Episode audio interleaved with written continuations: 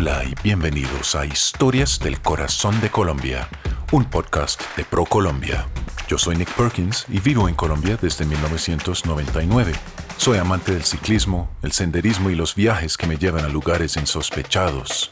Durante mucho tiempo había soñado con organizar un solo viaje que me permitiera conocer todos los departamentos de Colombia, de principio a fin, pero no lo había logrado hasta este año, cuando por fin pude planear el viaje de mis sueños, un recorrido que me llevaría a los 32 departamentos de Colombia y a su ciudad capital, Bogotá, para pasar un día o dos en cada uno explorando la magia de su geografía, la inmensidad de su biodiversidad y la majestuosidad de sus paisajes mientras me envuelvo en la calidez de su gente.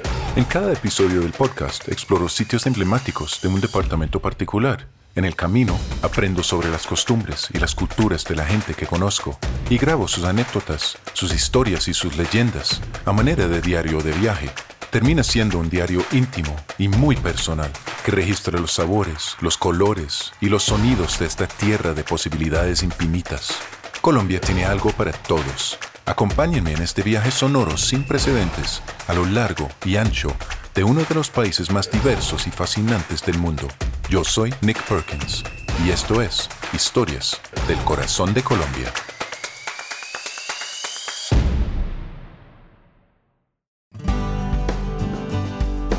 Entonces, luego de viajar por todo Colombia durante dos meses, me encuentro en el último de los departamentos de Colombia que voy a visitar en este viaje. Estoy en norte de Santander. Bueno, precisamente en este momento estoy en Santander porque para llegar a donde yo voy en norte de Santander tengo que entrar desde Santander. Estoy en el municipio de Betas, donde me quedé anoche, un pueblo bonito que está ubicado en una, una especie de terrazas subiendo una montaña.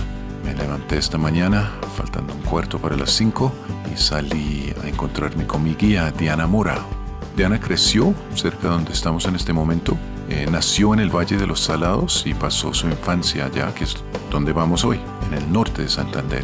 Hoy día Diana es estudiante de medicina veterinaria en Bucaramanga y sus padres todavía viven aquí localmente. Y ella ha venido desde Bucaramanga para enseñarme su valle, su, su entorno. Nos encontramos esta mañana y entonces me encuentro aquí con Diana. Diana, bienvenida al podcast. Muchas gracias por estar con nosotros. Es un gusto estar con alguien que ha recorrido estos caminos desde que se acuerda. Bueno, primero que todo, muy buenos días. Mi nombre es Diana Milena Mora. Soy de acá, del municipio de Betas. Anteriormente viví en norte de Santander exactamente en el Valle de los Alados, como hasta los a mediados de los siete años. Luego me vine a vivir al municipio de Betas, pero como tal estuve constantemente viajando entre eh, un departamento y el otro. Chévere. ¿Y qué tienes pensado para mí hoy, para mostrarme un poco de lo que tiene Norte de Santander? Tengo pensado eh, llevarlo hacia la laguna Súrcura, la laguna Colorada, para que pueda divisar lo que es el Valle de los Salados como tal. Cuéntanos un poco de dónde nos encontramos. Estamos en un sitio de alta montaña. ¿En dónde estamos? ¿Qué tipo de caminos nos espera? ¿Qué tipo de vegetación vamos a ver en el, en el camino? Bueno, estamos por iniciar la caminata por el camino de Raura, que antiguamente es el camino que transitaban nuestros ancestros para comunicarse de un departamento a otro. Vamos a ver un tipo de vegetación de alta montaña, de páramo la parte más alta, estamos en la parte más alta ya hacia, hacia el recorrido que vamos a hacer, es lo que vamos a ver, todo tipo de vegetación de alta montaña. Excelente, bueno, vámonos. Entonces son las 5 y 45 de la mañana. Estamos bien arriba en la montaña y el sol apenas empieza a aparecer por encima de los picos más altos. El sol no, los, no nos alumbra a nosotros todavía, pero parece que va a ser un día muy bonito. Tenemos mucha suerte hoy. Obviamente la alta montaña es muy impredecible frente al clima. Anoche estaba lloviendo, eh, las nubes bajaron y cubrieron todo el pueblo de Betas, pero cuando me levanté esta mañana no había una sola nube en el cielo. El cielo está de ese color azul clarito que encontramos aquí en la alta montaña casi no tiene color, no es blanco, es, como sugiere colores, pero carece de colores al mismo tiempo. Pero por el otro lado, el cielo es mucho más oscuro, eh, tiene un azul mucho más definido y estamos mirando unos picos increíbles. En este momento Mirando mi altímetro, estamos a 3.547 metros sobre nivel de mar y como dije, el sol está justo apareciendo por encima de los picos más altos y alumbrando a los picos al otro lado del valle. Podemos ver desde donde estamos en este momento, es, es espectacular. Y en este momento estamos mirando la laguna Pajarito. La laguna tiene un mito asociado con ella, que en un momento voy a, a preguntar a Diana que nos cuente y estamos ya en lo que se conoce como el páramo de Santurbán, que es un ecosistema de páramo que existe por lado y lado de la frontera entre los departamentos de Santander y norte de Santander y hoy vamos a subir hasta pues por encima de los 3.600 metros sobre el nivel de mar, de hecho un poco más alto y vamos a empezar la caminata y les voy a contar más en el camino.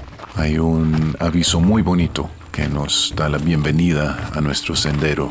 Hay un símbolo multigénero y dice, bienvenido al camino pajarito las calles. Nuestra riqueza está en nuestra agua.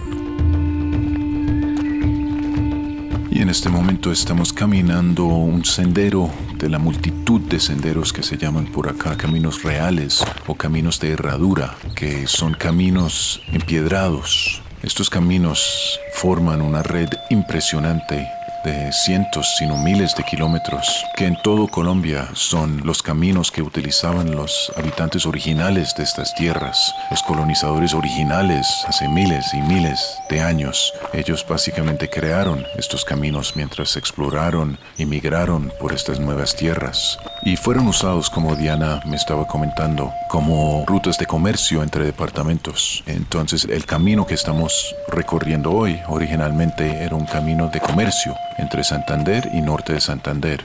La gente ha caminado este camino durante siglos y nos acabamos de voltear. Diana me, me dijo, volteate, mira. Y tenemos una vista increíble de la laguna Pajarito detrás de nosotros, justo recibiendo la primera luz del sol, mientras el sol sube por encima de las montañas. Y de repente, de su superficie negra, sin luz, como un espejo, ahora se torna naranja y azul con el reflejo del cielo y naranja por el reflejo del sol de las montañas al otro lado del valle. si te paras a mirar por un rato, realmente puedes ver el movimiento del sol, mejor dicho, el movimiento de la tierra, porque puedes literalmente ver la línea de la sombra moverse, irse cayendo más y más y más y más abajo en el valle mientras la tierra gira y el sol sube. Realmente te da la sensación, o a mí realmente me da la sensación de rotación de la tierra. Diana, me estabas diciendo ahorita que hay un mito asociado con la laguna Pajarito. ¿Puedes compartirnos el mito, por favor? Claro que sí. Cuenta la leyenda que hace mucho tiempo, cuando se inició el tramo por el camino y se inició el camino de Herradura, esa laguna cubría toda esta parte y ella se crecía y se llevaba a las personas que transitaban por la laguna. Entonces cuenta la leyenda que un sacerdote vino, le echó una maldición y le tiró una hostia para que ella se enchiquitara poco a poco hasta quedar así redondita como una hostia y de eso deriva así como el nombre y como eh, la forma que ella tiene actualmente. Mi nombre es Hipólito Mora Solano, de Beta soy. Yo me dedico a estos páramos hace más de 25 años. Vivo en estos páramos andando, por allí para la parte de aldea tenemos ganado en los arriendos y eso. Cuidamos las lagunas, las aguas, todo es lo que se cuida ahí de naturaleza. Vamos a la laguna del Macho, la laguna Colorada y Súrcura. Por las lagunas son muy hermosas para todo, va muchísima gente, por el tiempo de diciembre sale muchísima gente a pasear, a sacar fotos, a mirar las lagunas, por, por este tiempo que está haciendo buen tiempo. Excelente, pues muchas gracias por acompañarme hoy, vámonos. ¿Qué tipo de animales vamos a encontrar? Aquí tenemos águilas de peña. El cóndor. Ese salió en la mañana cuando está rayando el sol se ve. Hay como dos parejas, se salen de peña a peña, sí. Tenemos tinajos, guachecitos que nombran por aquí. Guachecitos son unos animalitos así que estos son trompones así, jumaitos conejitos de monte. Los ve uno corriendo, lagartijas, que las encuentra uno cuando va así en la caminata. Y también eh, con respecto a las aves, hay gran variedad de aves, que eso es lo que tratamos de, de promocionar al dirigirnos a estas zonas. Como que la gente pueda eh, hacer avistamiento de aves. En la noche también eh, las personas que son amantes de, mm, del cielo, de las estrellas, puede tener un paisaje maravilloso. A esta altura, cuando en la noche se despeja totalmente el cielo, se ve como si espectacular, se ven muchísimas estrellas, se ve perfecto y es muy bonito. Por eso mismo eh, la única luz que vamos a encontrar en la noche es la del cielo y que nos acompaña en la ruta a la luna. Bueno, y las plantas, este ecosistema del páramo es un ecosistema mágico. Es algo muy conocido de ustedes, es, algo que yo conozco, pero tal vez nuestros oyentes no conocen qué es el páramo, qué es el significado de la mata frailejón en el páramo. Pues en el páramo tenemos Vallejón, que es una, una matica que produce mucho el agua, que eso se cuidan mucho, ahorita no se pueden tumbar ni se pueden arrancar ni nada por las aguas, por todo. Él, es como una esponjita, absorbe el agua, que de hecho que en el momento de sequía, él libera esa agua que está absorbiendo para que los ríos se mantengan, que esa agua es la que baja a las ciudades.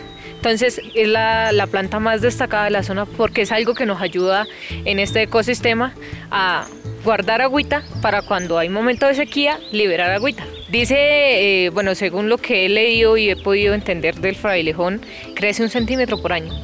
Acá hay una parte donde podemos encontrar unos frailejones que son prácticamente muy altos, ¿cierto, Pa? Sí. Son casi de la misma altura de nosotros, por ahí un metro, un metro sesenta, metro setenta, pero eso uno se imagina que llevan muchísimos años, porque son grandísimos. Nosotros recomendamos al turista que no lo corten, porque cumple una función muy importante.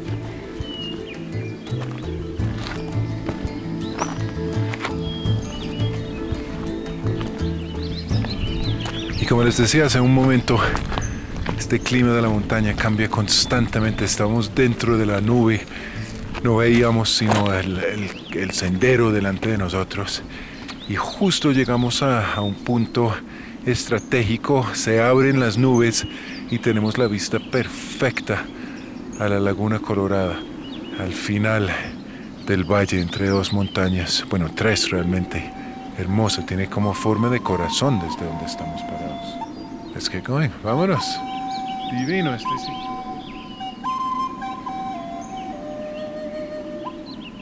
Esto es increíble. Comenzamos a, a, bajar por el camino que nos va a llevar a la laguna de Súrcura. Hay, hay muchas nubes. Las nubes están muy bajas. Estamos caminando por entre una neblina, básicamente. Y de repente las nubes se levantaron. El día se tornó divino. Salió el sol y tenemos una vista totalmente abierta sobre el Valle de los Salados.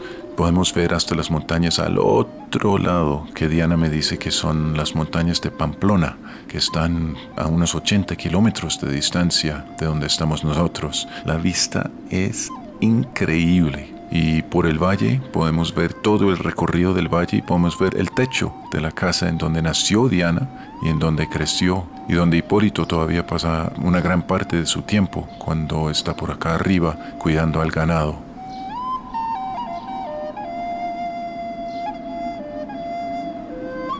Ya hemos llegado a alguno de nuestros destinos. Los dos lagos, Súrcura está justo delante de nosotros. El otro lago se llama el Macho y Súrcura es es es difícil de describir.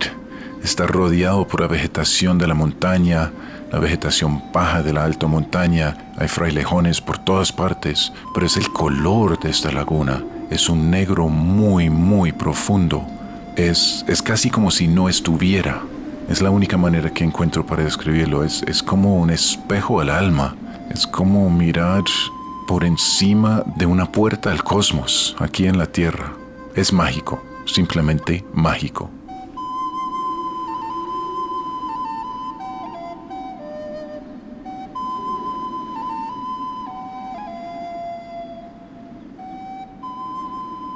Y debo señalar que esto es un sendero para mí muy especial para llegar al final de las grabaciones de esta serie de podcasts.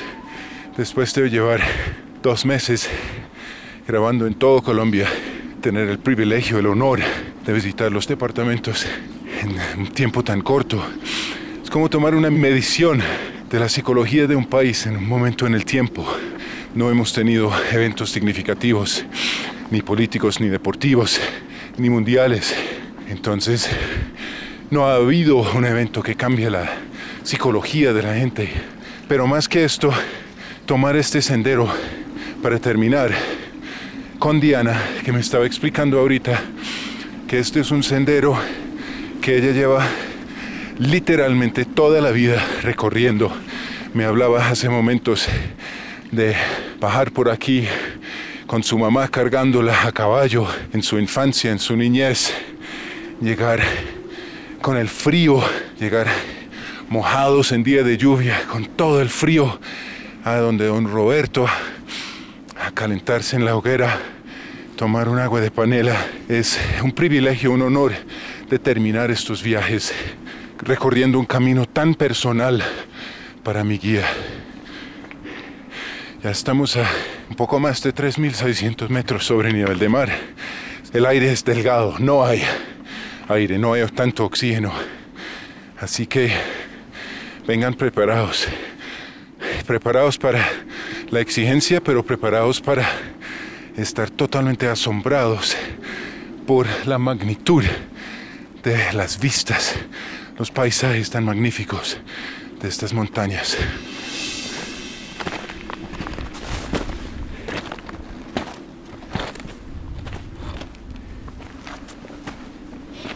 Norte de Santander pertenece a la región turística de los Andes Orientales colombianos, la región de montañas rudas y precipicios profundos, donde la tierra tiembla con atemorizadora constancia. Esa tierra agreste hizo del norte santandereano el ser bravío, tener temple, atravesar y domar la montaña. Para conocer más lugares como el páramo de Santurbán, el Parque Los Estoraques, Playa de Belén y Villa del Rosario en Cúcuta, visite colombia.travel. El podcast Historias del Corazón de Colombia ha sido producido por ProColombia. Su contenido está protegido por las leyes de la República de Colombia sobre propiedad intelectual y no refleja la posición del Gobierno Nacional, ProColombia, ni de las entidades que han intervenido en el proyecto, por lo que no asumirán responsabilidad alguna por lo allí expresado.